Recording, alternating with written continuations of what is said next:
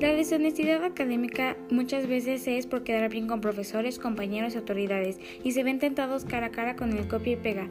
A causa de esto las personas no están motivadas, generalmente quieren tomar el camino fácil que los lleva a la deshonestidad.